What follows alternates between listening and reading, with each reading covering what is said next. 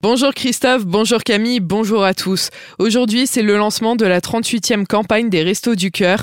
L'an dernier, l'association avait distribué 2,2 millions de repas sur l'année. Depuis, elle fait savoir que le constat est de plus en plus alarmant. La part de familles accueillies avec moins de la moitié du seuil de pauvreté, c'est-à-dire 551 euros par mois, a bondi de 50 à 60% Cela ne prend pas encore en compte les premiers effets de l'inflation.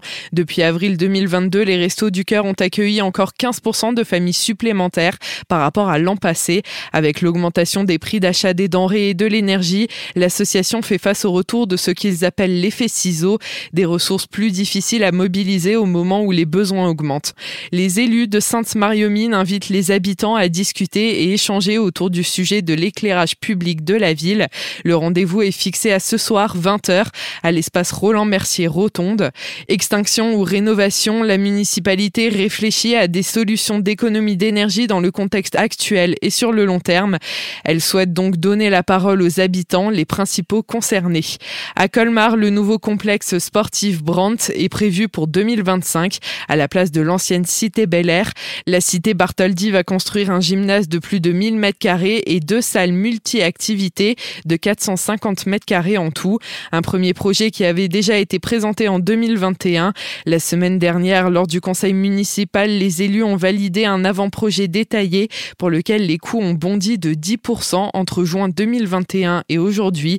Les précisions de Barbaros Mutlu, adjoint au maire de Colmar en charge des sports et des loisirs. En 2021, nous avions une première étude euh, qui euh, faisait état d'un montant à 6 800 000 euros. Aujourd'hui, hein, on est dans un contexte qu'on connaît tous, une hausse du coût des matériaux. On est sur une hausse qui se situe autour de 10-12% par rapport au coût initial du projet, ce qui nous amène à un coût, toute dépense confondues de 7 600 000 euros pour la construction de cet équipement sportif, auquel il faut ajouter 500 000 euros qui euh, correspondent à l'acquisition du terrain. C'est l'Agence nationale de rénovation urbaine qui nous a octroyé 946 950 euros pour la rénovation globale du quartier. L'équipement sportif donc bénéficie de ce montant d'aide pour être ouvert sur la totalité du quartier, accueillir toutes les populations, quelles qu'elles soient. Hein. Il ne s'agit pas uniquement d'accueillir des sportifs ou des scolaires. Il y a aussi des associations sportives, des associations associations culturelles, euh, des associations d'insertion par le travail. Et donc, euh, c'est vraiment dans cette optique-là que l'État nous accorde ce montant d'aide. Montant d'aide auquel il faudra ajouter celui de l'Agence nationale du sport, la région Grand Est et la collectivité européenne d'Alsace.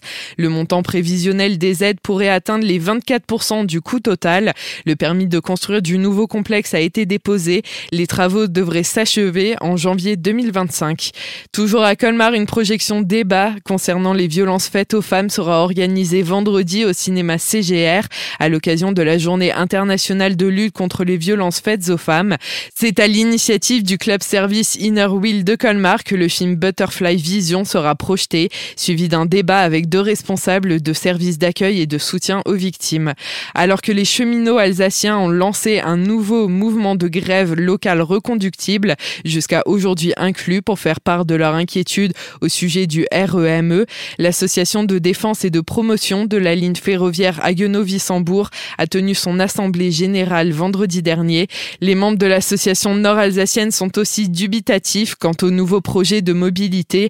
Le projet du RER e strasbourgeois prévoit dès décembre quatre trains supplémentaires par jour en semaine sur l'axe Strasbourg-Wissembourg. L'association de défense et de promotion de la ligne ferroviaire Haguenau-Wissembourg déplore une situation déjà compliquée en raison des manques de matériel de conducteurs et d'une grève perlée. Elle souligne que la situation n'a jamais été aussi catastrophique que depuis la rentrée 2022. Et on termine ce journal sur une note plus positive. L'Union nationale de l'apiculture française a décidé de maintenir le niveau 3 abeilles démarche exemplaire accordé fin 2020 à la commune de Markelsheim dans le cadre du label Apicité. Ce label récompense les collectivités qui aiment, protègent et défendent les abeilles et pollinisateurs sauvages à travers leur politique locale.